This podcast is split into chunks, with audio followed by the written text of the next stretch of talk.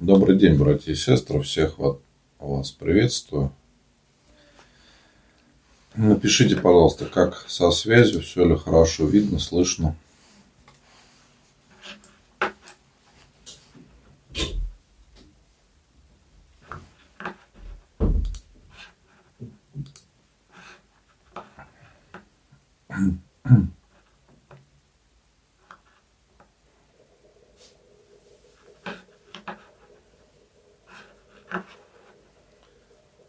Вроде бы все хорошо.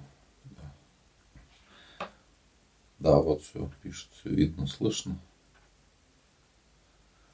Да. Добрый вечер, мои дорогие. Рад всех вас приветствовать. Сегодня у нас воскресный день. Я поздравляю вас с этим воскресным днем. Всем хочу пожелать Божьей помощи. Кто причащался сегодня с причастием, кто был в своем храме.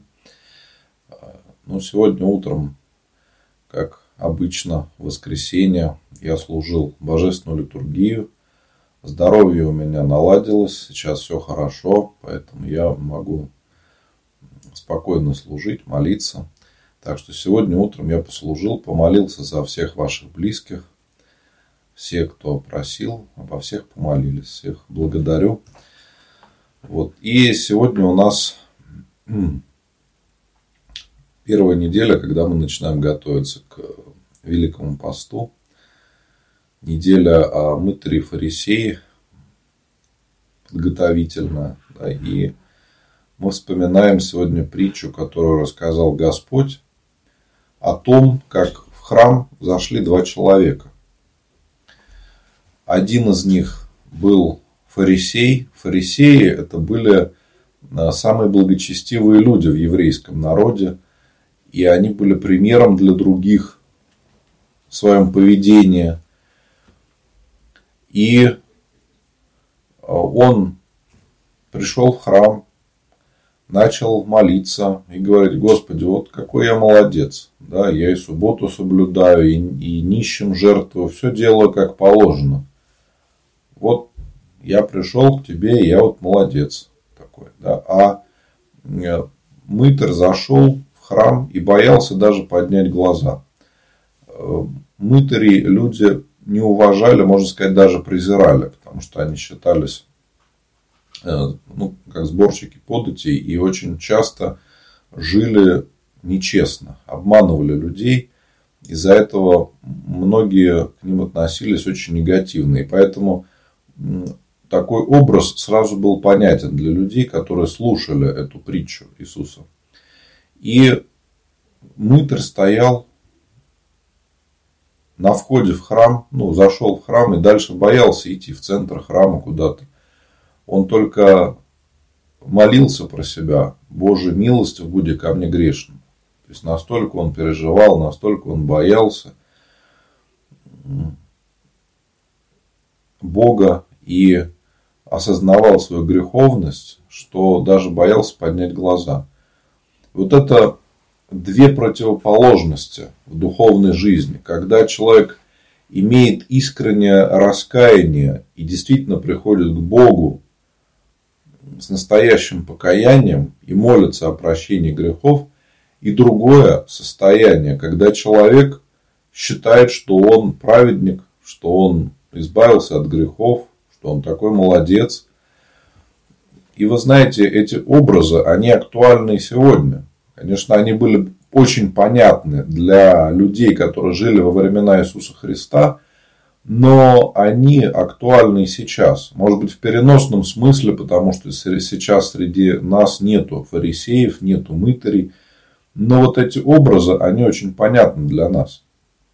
И мы с вами, даже будучи сейчас православными людьми, мы, мы можем себя вести точно так же и уподобляться кому-то из этих героев притчи или ближе становиться к мытарю, который раскаивается в своих грехах, или ближе к фарисею, который думает, что он все делает. Ну и действительно, мы посмотрим с вами.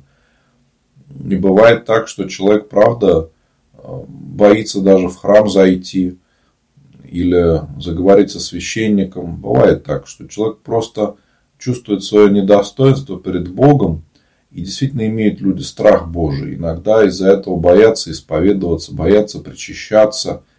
Это, конечно, такое искушение, такого быть не должно, но многие приходят вот с таким чувством а, покаяния в храм. А есть люди, которые наоборот думают, что они уже много лет находятся в храме, они уже искренне верующие, что они все все знают. И поэтому они настоящие православные, не то что все остальные. Мои дорогие, в Инстаграм вижу, что зависает. Сейчас я перезапущу трансляцию, закончу говорить по этой теме, а потом перейду к вашим вопросам. Или можем оставить как есть. Если не сильно проблема отражается, то можно продолжить трансляцию. И вот нам надо почаще вспоминать об этой притче и задавать себе вопрос, мы ближе к кому в своем поведении? К мытарю или к фарисею? Особенно это очень важно в пост, потому что эти подготовительные недели, они нам рассказывают о том, а что такое правильное покаяние, что такое искренняя молитва. А если мы не задумываемся об этом, не задумываемся о своей жизни, то и пользы никакой нет. Вот в пост, я думаю, все встречали, да, когда человек начинает говорить, что вот я очень сильно пощусь. Я и то делаю, и то делаю, не то, что вот все остальные вокруг. Это, конечно же, неправильно. Поэтому рекомендую во время поста почаще вспоминать эту притчу всем и, конечно, не уподобляться фарисею, который думал, что он уже совсем праведный человек. Ну и напоминаю, братья и сестры, завтра я буду служить э, молебен святителю Спиридону Тремифунскому в три часа в храме у нас будет молебен и панихида. Поэтому, кто хочет, может написать записочки на молебен, на панихиду о здравии, упокоении. И я помолюсь за ваших близких. Но сейчас в Инстаграм перезапущу трансляцию. Может быть, она будет уже без зависаний.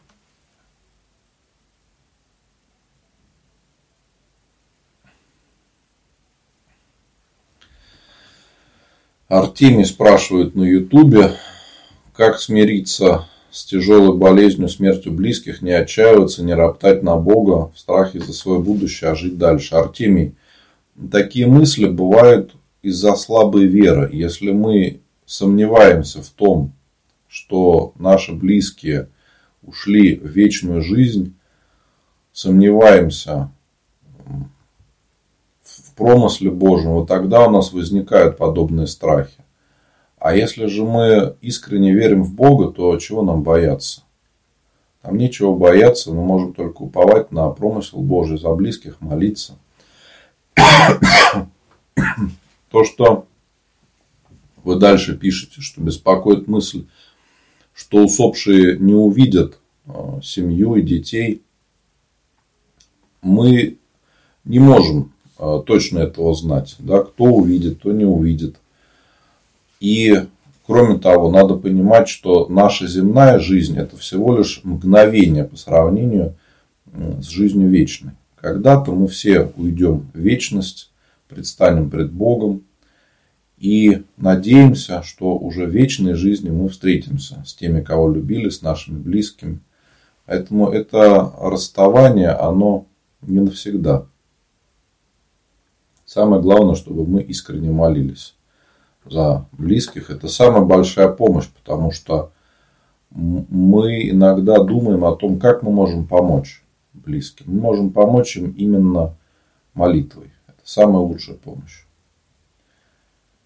Как не расстраиваться, не унывать, читать Иисусову молитву? Нет, не только читать молитву, надо еще и исповедоваться, причащаться, по мере сил поститься, читать Евангелие. То есть много разных составляющих духовной жизни. Если вы что-то опускаете, то у вас будут проблемы, потому что ну, это как табуретка не может стоять на трех ножках. Вот так же в духовной жизни. Если мы делаем все, что надо, то мы твердо стоим на ногах и идем к Богу, и у нас не будет никакого уныния и расстройства. А если мы а, чем-то пренебрегаем в духовной жизни, то будут проблемы.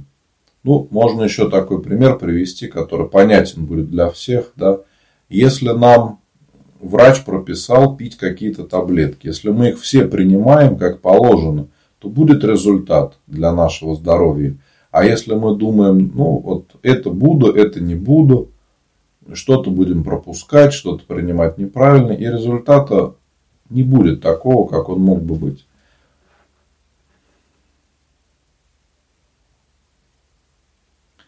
Купил в церковной лавке флакон освященного масла, оно оказалось пропавшим. Что с ним делать? Ну, можете вылить куда-нибудь под дерево, где люди не ходят. И все.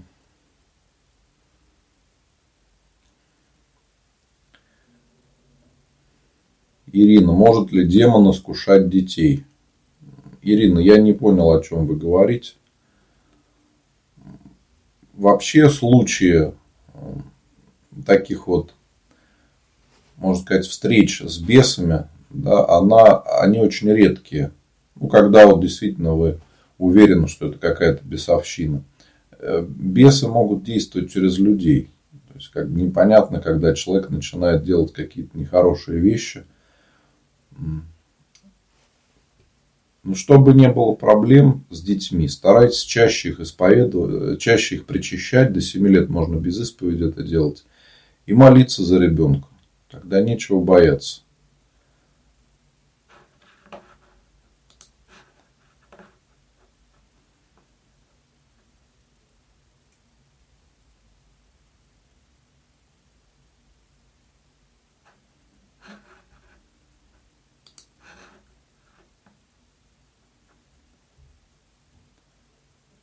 Что делать со старыми крестики, крестиками сломанными? Ну, выкидывать их просто так э, неправильно, потому что это святыня. Обычно их просто оставляют где-нибудь. Ну, можно завести такую коробочку для каких-нибудь святынь, которые вот не нужны. Вот действительно, крестики могут быть освящены, еще что-то. Делайте так. Если крестик этот может сгореть, ну, какой-нибудь сплав, может быть, да, можно сжечь. Вообще, по правильному святыни сжигаются, чтобы никто там не мог наступить или что-то еще с ними сделать.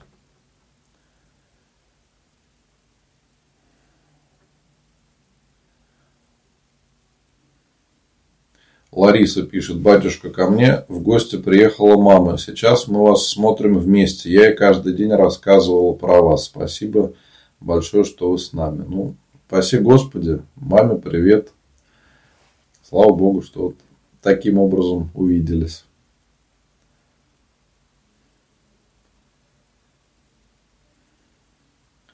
А какие псалмы читать для усопших и как правильно читать? Ну, обычно читается вся псалтырь, постепенно она прочитывается. И, э, ну, так скажем, формы чтения разные псалтыри есть. В основном, так скажем, чтобы было попроще, мы начинаем читать основные начальные молитвы, то есть три святое по Отче наш. Потом читаем псалтырь и там на славах поминаются, когда вот будет слава Отцу и Сыну, Святому Духу. Вот на славах поминают. Если вы молитесь за усопших, то о усопших поминаете. Если о здравии, то о здравии. Верить в знаки – это грех. Смотря какие знаки, но в основном да, потому что мы иногда слишком на это начинаем надеяться и переоцениваем значение каких-то знаков и начинаем их видеть там, где их нету. Это свойство человеческой психики. Допустим, мы смотрим на облака и видим там какое-то животное, животное или лицо чье-то. Да? Или вот люди также смотрят на Марс, э, на далекую планету и пытаются там что-то найти. Поэтому мы очень часто, если начинаем обращать внимание на знаки, то мы этим увлекаемся и начинаем их видеть везде. Вот, и, и поэтому лучше их не искать. Иначе наше мышление, оно, сознание будет нас обманывать и будет показывать то, чего нет бывают какие-то действительно знаки, так скажем, от Бога, да, мы понимаем, что там, может, ангел-хранитель нас предупредил, да, но это не часто. И мы к этому не готовимся, и это никак, ну, не ждем мы этого. То есть, если мы начинаем специально сидеть и ждать, как, какой знак будет, мы его увидим, но это будет, может быть, такая бесовская уловка. Да? А если мы не ждем этого, а просто вот что-то пришло, да, и мы понимаем, что на душе теперь спокойно стало. Бывает такое, но очень редко, и лучше этого не искать. Это так же, как вот очень-очень редко бывают какие-то сны, которые от Бога, которые нам должны помочь в чем-то, да, это буквально несколько раз в жизни. А в основном это просто или работа психики, или э, какие-то бесовские, так скажем, проделки. Да? Поэтому здесь нам лучше ко всему этому относиться спокойно. Иначе можно даже в прелесть впасть. Бывает так, что человек начинает искать знаки и видит их везде, где только может. Вот в Одноклассниках вижу вопрос. Если читаешь молитву и слова неправильно выговариваешь, это плохо, слова сложные. Ну да, это, конечно, ошибки при молитве. Постарайтесь вот эти сложные слова, если вы читаете по бумажному молитвослову, то вы можете их подчеркнуть карандашом и поставить правильно ударение, потому что чаще всего ошибки у нас именно в ударениях. А, и кроме того, если вы читаете именно на церковнославянском, то есть не церковнославянский, русским шрифт, э, на русском языке написанный, а когда действительно читаете церковнославянский, там очень много сокращений. Поэтому лучше э, почитайте правила чтения на церковнославянском языке, разберите сложные слова. Есть даже такие краткие словари сложных слов церковнославянских, где там объясняется их значение, потому что некоторые слова устарели, и мы не знаем уже, что они означают. Кроме того, как их правильно читать. И вот если вы потратите не очень много времени на изучение этих основ, то вам уже будет гораздо легче молиться и гораздо легче будете читать. Ну и еще очень важно при молитве не торопиться. Потому что у нас есть такое желание, мы торопимся, все хотим быстрее, быстрее, но это неправильно.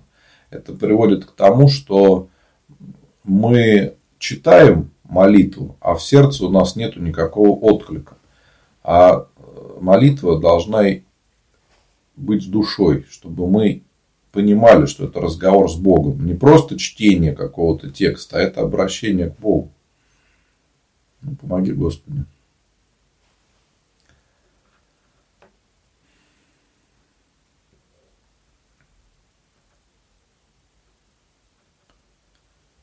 Как перестать говорить плохие слова в адрес женщины, которая разбила семью. Как подумаем, меня начинают трясти и начинаю ругаться. Вы знаете, Наталья, вам надо, во-первых, за нее начать молиться. Попробуйте, начните молиться об этой женщине и исповедоваться в том, что вы не можете ее простить. А здесь речь не идет о том, кто прав, кто виноват, что происходит, а речь идет о том, что вам надо ее простить, потому что обида, она мешает вам. Не ей, это этой женщине все равно, тем более, если она пошла на такой шаг, чтобы разрушить семью, а вот вам эта обида вредит. И вы от этого страдаете. Не она, а вы. Можете написать мне в личные сообщения, в директ, и я пришлю видео, называется «Как простить, если не получается». Я там очень хорошо разобрал эту тему прощения, почему надо прощать, как это сделать. Ну и также можете написать записочку. Я помолюсь об этой женщине и о вас тоже, чтобы Господь помог вам простить ее. Да? Ну и о ней тоже надо молиться, потому что на самом деле обычно такие люди тоже страдают, только по-другому. Не от обиды, а от того, что вот они живут таким образом, нарушая закону духовной жизни. Да, когда женщина уводит мужчину из семьи, разрушает другую семью, вряд ли она станет счастливой от этого. Куда деть вербы с прошлого года? По-правильному их надо сжигать. Как поступить с календарем? Ну, видимо, похожий вопрос. Также по-правильному надо сжигать, потому что там изображение святых, это практически как икона.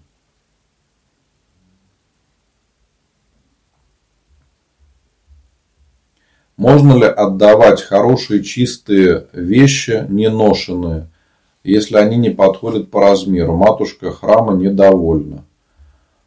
Ну, надо поискать другой храм, где люди будут довольны. Такое бывает, когда знаете, у людей всего в достатке, все хорошо, то вот они проявляют свое недовольство, когда им чем-то помогают.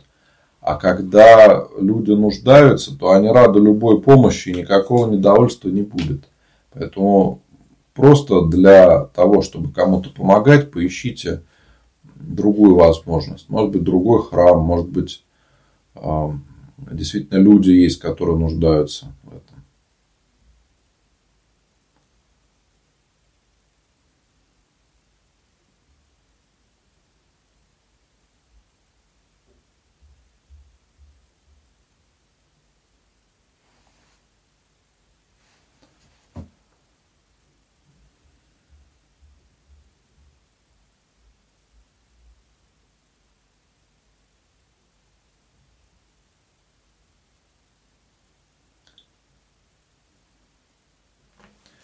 Почему молитва на церковнославянском? Ведь Отче наш есть на греческом, на немецком, на английском, а у нас все не для людей.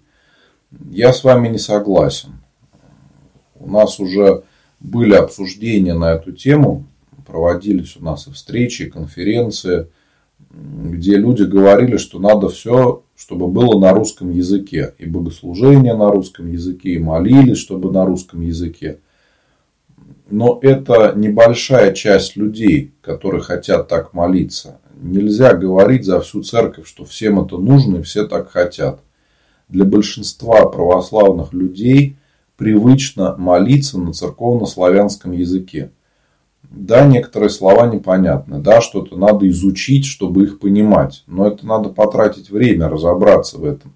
Тогда и на службе будет легче стоять, мы все будем понимать, и дома будет легче молиться.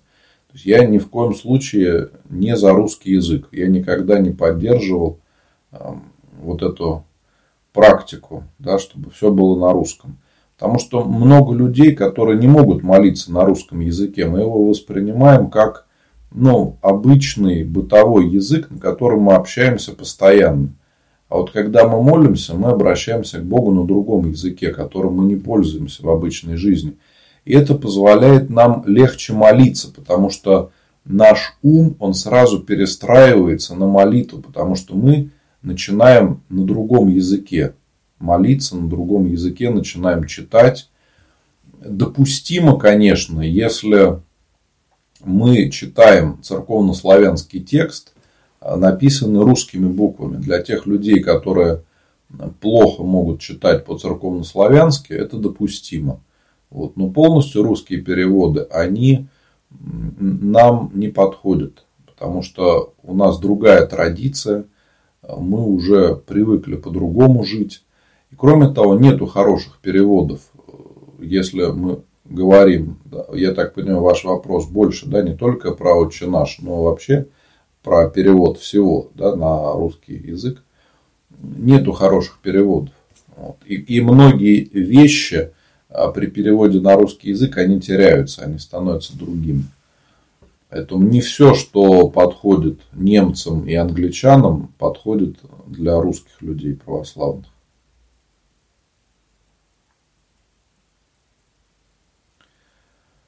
Интересный вопрос. Вода в стакане после ухода человека из жизни. Сколько в комнате должна стоять? Никогда вот этого не встречал, поэтому не могу вам сказать. Это, наверное, опять какое-то суеверие или какое-то там правило, которое люди придумали, что надо так делать. Но нигде в уставе этого нет. Я знаю, что иногда ставят стопку и там корку черного хлеба. Да? Есть такая традиция, якобы, чтобы домовой мог помянуть человека. Но это, опять же, идет от таких языческих совершенно представлений о мире, которые чужды православным. У нас такого быть не должно ни в коем случае.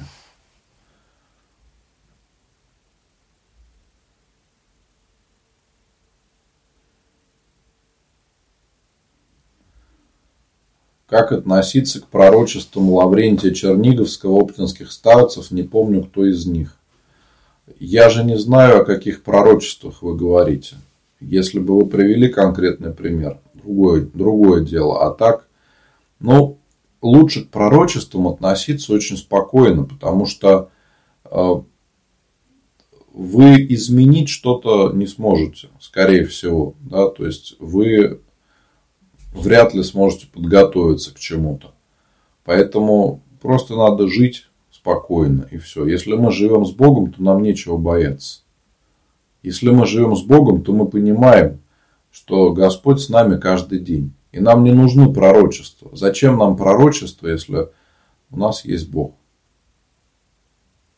Поэтому лучше не увлекаться вообще этими вещами. У каждого из нас, наверное, был такой период, когда мы увлекались а, там старцами, пророчествами какими-то.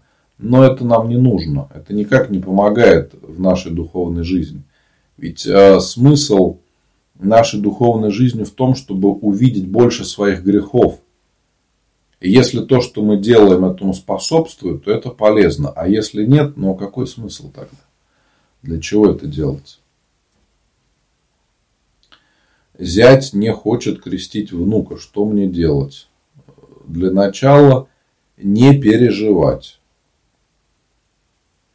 Не переживать, молиться, периодически разговаривать с зятем. И я думаю, что все получится. Но может быть не так быстро, как вы хотите.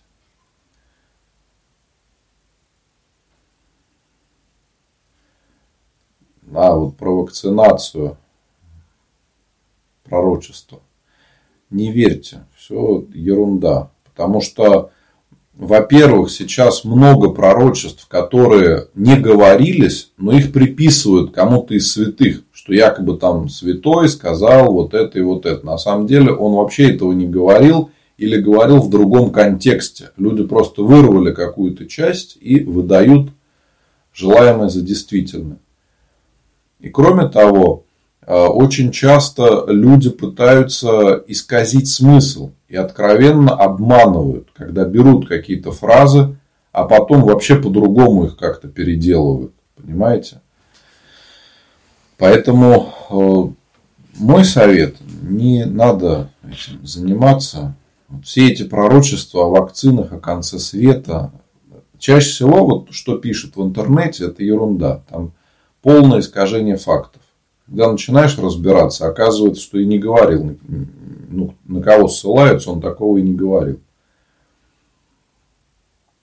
Нумеролог типа квадрат Пифагора по дате рождения показывает тип личности. Это грех? Да, конечно, это значит, что вы не верите в Бога, а верите, что какие-то квадраты и циферки вам помогут. Не надо этим заниматься. Для православного человека это недопустимо.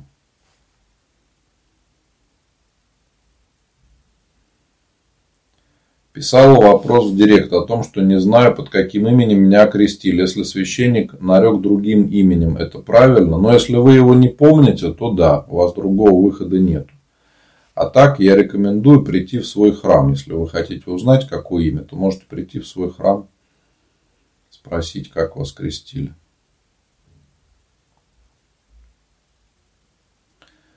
Какому святому молиться, чтобы избавиться от панических атак? Молитесь Господу, читайте Иисусову молитву. Я знаю батюшку одного, у которого были очень сильные панические атаки. Он даже боялся ездить на машине. А потом стал читать Иисусову молитву. Как только начинаются панические атаки, сразу начинал молиться. И все постепенно наладилось. Поэтому читайте Иисусову молитву, как начинается это, и не бойтесь ничего.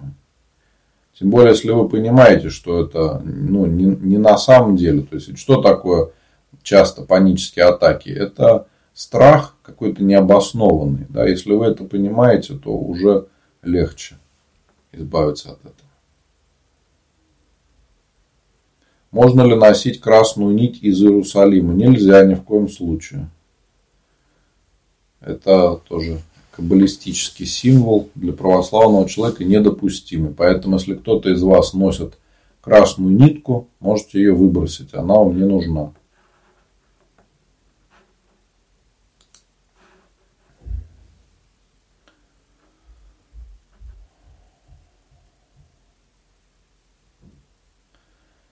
Верующий человек иногда видит ангелов небесных, э, птиц необычных, удивляется, почему кроме него никто этого не видит. Что это такое? Я думаю, что это очень богатое воображение.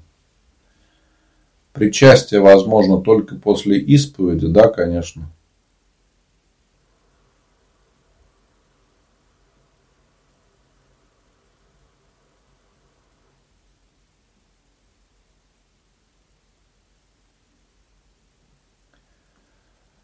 Мама старенькая жалуется, что к ней приходят покойники, близкие родственники. Как ей объяснить, что ей кажется? Ну, бывает, да, у пожилых людей так, такие бывают. Это, ну, опять же, чаще всего это работа психики, потому что человек начинает понимать, думает о том, что его ждет, начинает вспоминать близких. Часто такое встречается. Пусть молятся за них. И это самое главное. А сама пусть исповедуется, причащается, и не будет страшно встретиться с Богом. Так что пусть не волнуется, а молится о укреплении в вере.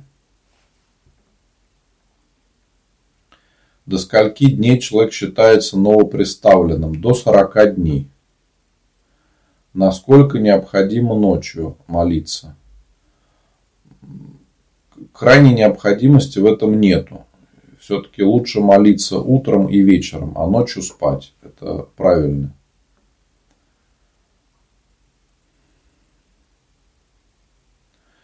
Несколько раз сталкиваюсь после посещения храма и рассказа исповеди службы причастия наступает тревожность. Нельзя рассказывать.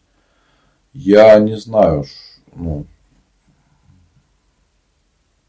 не очень понял а, суть. Что вы рассказали, вам тревожно стало, ну тогда попробуйте не рассказывать действительно, хотя это странно. Что можно почитать, чтобы понимать ход литургии? Ну, во-первых, есть хорошие книжки, прям последование литургии. Можно посмотреть книгу или на службе даже открыть и посмотреть. Вы будете видеть, что говорит священник, что поется, какой сейчас ход службы идет. Ну и кроме того, надо почитать, если вы хотите совсем разобраться, что такое литургия, есть э, богослужебный устав, где все это объясняется. Предмет называется литургика. Да, там все, все объясняется, э, какая символика, что означает каждое действие, потому что там нет ничего случайного.